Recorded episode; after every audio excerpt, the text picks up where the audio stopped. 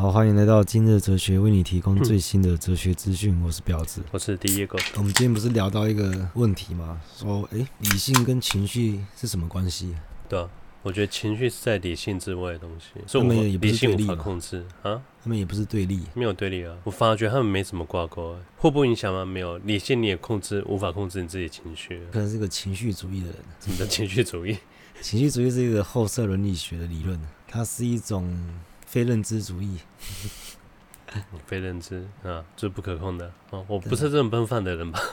对，因为认知主义是认为说，就是所有资讯都会经过你的加工、缜密的安排之后，你才产生情绪。所以它是天然的，你情绪来源就是顺着情绪去吗？没有没有，非认知才这样子，非认知就是凭感觉。对啊，经过你加工、缜密的计算之后，出来怎么会是情绪？对啊。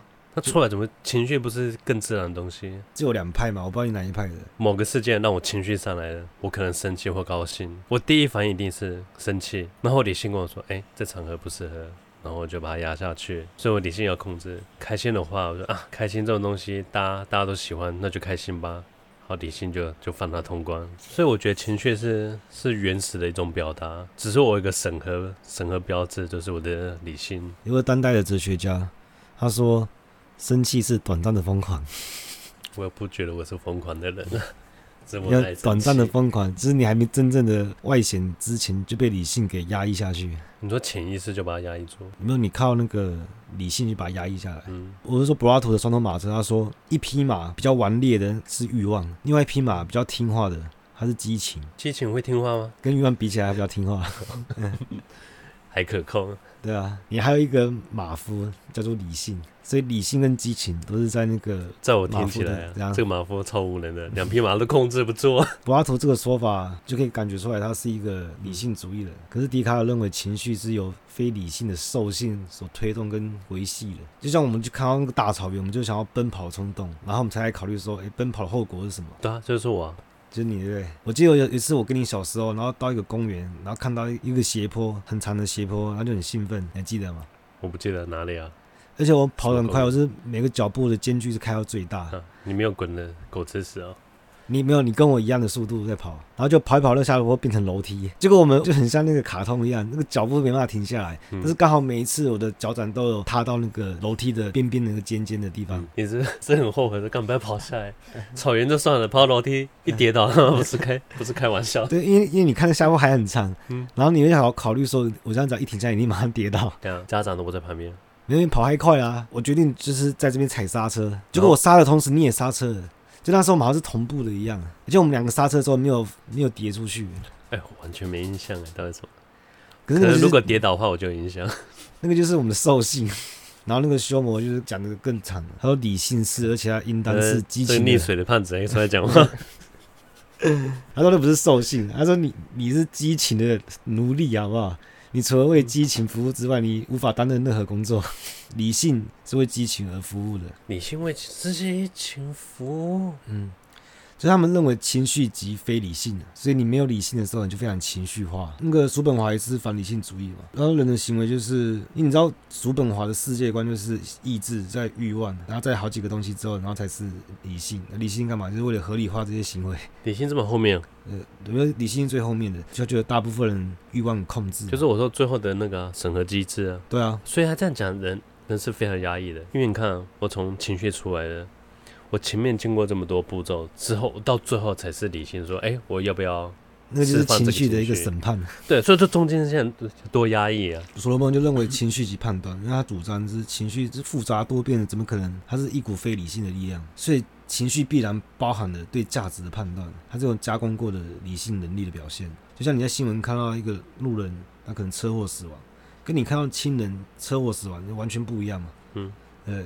所以它需要经过一些你的价值观判断之后产出的产物，我觉得这蛮合理的。因为其实这已经不是哲学式，这已经牵扯到神经科学还有认知科学。所以就就有心理学家说，这也可能是一种重复曝光效应啊。就像你听同一首歌，你会越听越觉得好越好听，不是越听越腻哦。如果你听太多遍就会腻，你会慢慢对它产生感情，因为你听久了。所以，只有你第一次接触那个感觉，对你来说是最最精准的，最最精准的。然后后来你就会开始，因为你太感性了嘛，你对它开始要产生一些情感，越来越好听。就像我们在行销的时候，这是感情依附吗？不然这什么？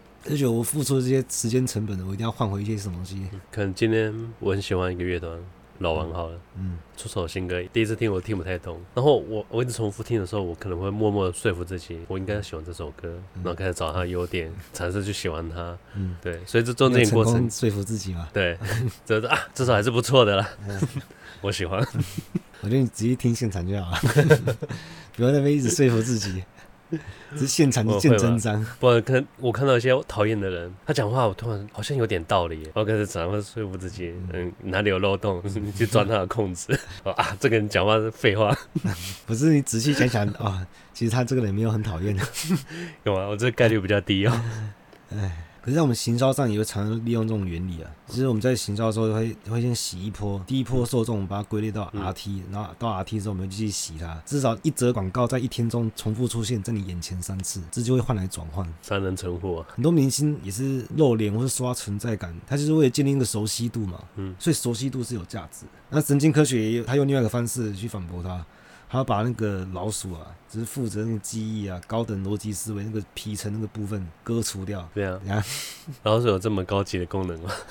这么大？我也我也很怀疑啊，因为我之前还听过一个一个脑科学家出来讲说，嗯、我们人类现在目前对大脑的所有研研究全部都是错的，所以人类他都搞不清楚，还是切老鼠，我也不能说他错啊，但我也不能证明他对。老鼠有逻辑思维。可是他们会面对危险做出恐惧的反应，就是他们已经被切除之后，为什么他还会做出这个反应？那是本能啊。就是说，哎、欸，情绪是不是个本能？对 不对？它才不是什么加工后的。嗯、对了，情绪一定是本能的，因为情绪是怎么演化的？连他自己都承认，嗯、连这个认知情绪论的人，他们都承认。他说，恐惧演化就例如我们看到蛇，我们身体自动会判断是不是有危险的讯号，然后这个危险的讯号只要一输入到身体里面，它马上就会转换另外一个资讯，叫做损失。嗯你遇到危险，你会损失，这两个是绑定的，你就会逃走。可是蛇这东西是需要需要教育的，不行。他意思说你不能受到教育，因为以前的人生存率太低了。嗯，如果你还要受到教育之后才知道这个危险的话，就太慢了。啊，我先我先讲我的例子，啊、因为我从小就喜欢动物，我看图鉴，我看到狮子、老虎，我就觉得很可爱。然后然后我妈就跑来跟我说：“哎、欸，你喜欢这个哦？”他他们会吃人哎、欸！我当下就觉得，干怎么可能？他这么可爱，怎么会怎么可能会吃人？我说你是在骗我，打死我都不相信狮子跟老虎会会吃人。我怎么可能这么可爱？你不要骗我！因为他不在我的生活经验里，所以是需要被教育的。如果我没被教育这一块的话，那个理论就无法执行了。我是很好奇，你小时候看到那个狮子老虎，它是画成漫画还是照片？画成卡通。画卡通可能真的看起来很可爱啊。我那时候我我认知我是认识狮子跟老虎的，啊、我也是觉得他们很可爱。除非他画这两只狮子老虎这边吃人，给我看残残酷血淋淋的画面。嗯，就像少年派不是有一段？我我第一次看到蛇，我也觉得它很可爱啊。嗯，我就就左手抓它。我有我遇到蛇，我打从心里的恐惧，有恐惧，这个恐惧油然而生。可我真的有，我看到蛇，我第一有警戒心。后来我观察一下，那你知道我怕它什么吗？啊，我我怕它的蛇形。哦，你怕那个？对，那我马上产生就是损失。你想要逃跑，好奇怪啊，好像被他脑控一样。或者说哭泣跟悲伤一定要绑定。最奇怪的生理反应是呕吐，恶心是跟呕吐绑定的。恶心应该是属于比较生理上的，不是心理上的。它是心理上的，你先感到恶心，然后马上想要呕吐。它潜藏我们生生物演化的万年智慧，给我们一个奖励机制，就是我们吃到高糖分、高脂肪、高蛋白质的食物，我们大脑会分泌大量的快乐的多巴胺嘛，就是奖励我们这是正确食物的嘉许。不是吗？如果以现代人讲话，会跑出那个危险情绪，对，会肥宅、肥胖情绪跑出来。以前的观念已经到现在已经不适用了，嗯、不适用我们社会了，因为我们我们现在那个资源过剩、欸。可是我们的生理机制改变有这么快哦？就这么快啊？我觉得这应该受到我们平常的资讯跟教育。嗯我们产生的那个反射动作，产生高糖分、高脂肪、高蛋白，就是等于危险，不是不健康，对，等于宵夜。那我吃宵夜就很开心啊！这也是我对我正确食物的嘉许啊。恶心是我们人类最有智慧的情感表现，为什么？因为我们会对乱伦、人兽交、奸尸、吃人肉感到极端恶心，因为它跟极端邪恶是成正比。但不对吧？这样。这是我们各个的那小癖好的团体存在。对，可是它不是主流嘛，我知道是小众的，所以这是我们演化优势啊。所以我们会产生一些种族歧视恐同，因为我们一定要对其他的种族产生恐惧嘛。黑暗森林法则，这有利于我们的生存率。所以阿姆他恐同，他是很怕自己不够。不够直吗？他的恐惧来源是来自于不够直会歪掉。然后就是对同性恋者，如果你有发生亲密行为，就是你们同性行为不利于繁殖，那也会降低我们的种族的生存率。我觉得，我觉得恐恐同人他是基于这个立场在空头嘛。我说最原始的是基于的对，对对，然后之后我们才用理性去加工它。随着时代的价值观的变化，它会修正嘛。我想说，这是大脑演化出来的作用嘛，是为了我们的生存率跟繁殖率嘛。后来我在想说，有一个案子是这样子，就是有一个矿工被那个炸到还是怎样的，只有个铁管穿刺他整个脸。哦，对对。最后术后穿过他脑袋吧？对对对，半个脑袋是被被炸飞，对，被削去。对，手术后他完全没有影响到他的正常生活。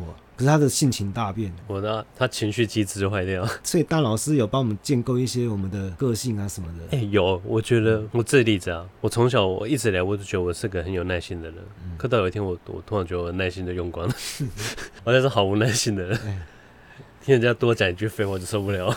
我觉得这我以前是过度消耗掉，以前太有耐心了，对任何人就过度消耗。你遇到那些废话也是只能忍耐而已啊。只是知道那个我的那个激怒点就变得非常低，我还有你会陷入短暂的疯狂。这个人的例子啊，他很奇怪，就是他失去了这些情绪，反而没有让他变得更理智啊。过度的周全的思绪，以至于他们没办法在合理的时间内做出一个简单不过的决定。就是人家会以为说失去情绪会变得更理性，但岂不是，你因为想的太多。分析的太多而来不及做反应，所以他就像是他去跟医生约诊啊，他们预约一个复诊日期都已经很难的事情了，因为他们脑袋必须一起计算他每天的行程跟可能的计划、天气、交通、工作状况跟个人的心情，还要花多少时间，最后选出日子，那他们很难满意跟安心啊。其实还是焦虑症嘛。哎、欸，时间到了，好，我去，真的啊。所以理性，你觉得理性是只有人类独有的？动物是没有理智的，他们有兽性啊。因为最容易观察是猫嘛，猫就是它爽怎样就爽怎样。那我记得以前有个科学家说什么，狗是可以处处理复杂情绪的一种动物，就是它的狗是最单纯的动物了。可能它会会有吃醋的反应，这是比较复杂的情绪。吃醋算复杂吗？吃醋，吃醋，我觉得这很基本的情绪。那基本是喜怒哀乐。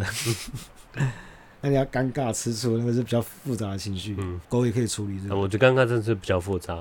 尴尬对狗来讲好像比较难了。尴尬对人都很难，有些人他比较白目，你知道，他就是不会看气氛，他就不不懂得尴尬。嗯，可是你跟狗在一起绝对不会尴尬，绝对不会。哎，我自己养的狗，有时候跟它会有点尴尬。有啊，好像我煎牛排，我一定要给他开个罐头给他吃。不过我吃牛排，他盯着我，我就受不了，我就吃不下去。我把狗，它的那个，我们之间是没有没有阶级概念的。他跟我是完全平权的。他说：“你可以吃牛排，我要吃罐头。”我给他的那个资讯就是罐头是他的最高享受。我吃牛排的时候，他就可以享受到最高。啊！你可以控制我的饮食。那我叫你每天吃素，你要吗？啊，我是狗吗？对，你就不平等啊！啊，你抽根烟。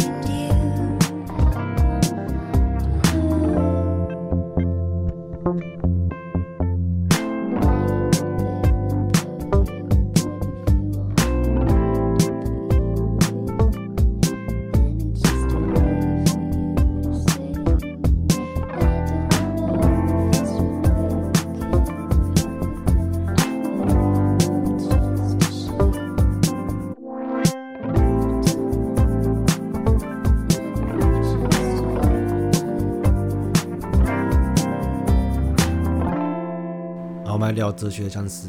什么东西啊？我都还没看。哲学僵尸指的是什么？哎我想先讲另外一个。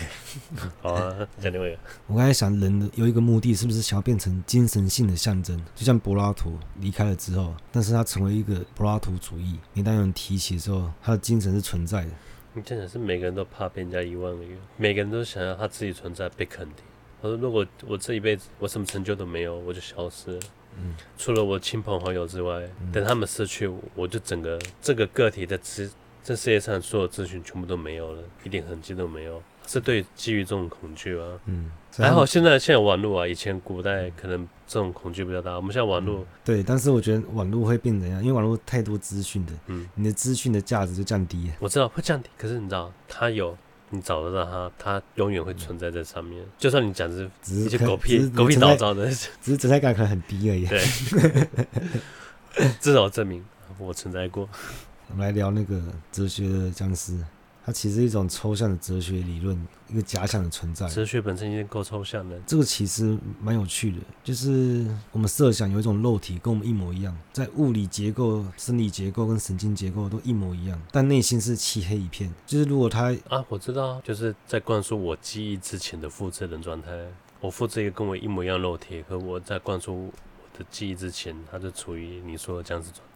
其实有一些人，他的外在行为言论跟你完全没有什么差别啊，脑部运作也跟你一样，只是你可以感觉到他是毫无主观意识的，他是像个僵尸的存在而已，他内心是完全空洞的，没有灵魂的。这种人不是一大堆，这好像是 NPC 嘛。对啊，嗯，我觉得很多人，我觉得他们会处于一种反射性运作活着，他都是靠靠机械性跟反射动作在执行他的每一个指令，而他没有去真正去思考。比如说，很多人都会依赖，长久以来就是这样，反正就是结婚生子，年纪到了就干嘛干嘛，就排成。自古以来就是这样，他们只是依循这个这个约定俗成去执行，可他没想过为什么，他没想过我我为什么要这么做，我想要什么，路径依赖在过活，没有真正自己思考过。我觉得他们对我来说，这些都是僵尸。他们因为内心很空洞，所以他们死去不可能变成一种精神的象征。他们也没有追求精神的象征。我觉得他们他们有一种追求，就是可能我不知道要干嘛，大家都是这样，我就跟大家一样就好。我我跟着大家走，我就不会错。自古以来就是这样。嗯，何止存在？这不大部分吗？嗯。好，我们聊到这了，拜拜。嗯，对。